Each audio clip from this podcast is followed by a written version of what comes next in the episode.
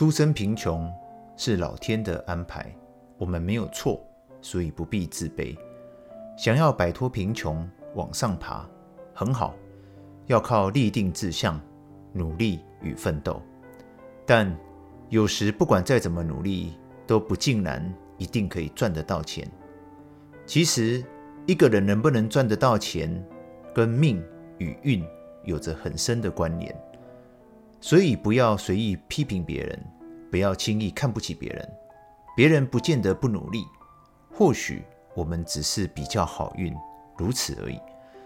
但不管如何，我依旧相信，想当牛就不怕无利可托。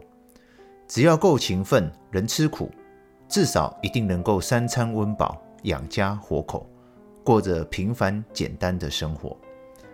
很多时候，我们需要的并不多，只是想要的、比较的太多。讲得深一些，其实人一辈子的幸福与否，跟金钱有关系。但没有绝对的关系。最重要的是，我们自己知道自己想要成为一个什么样的人，想要过着什么样的生活。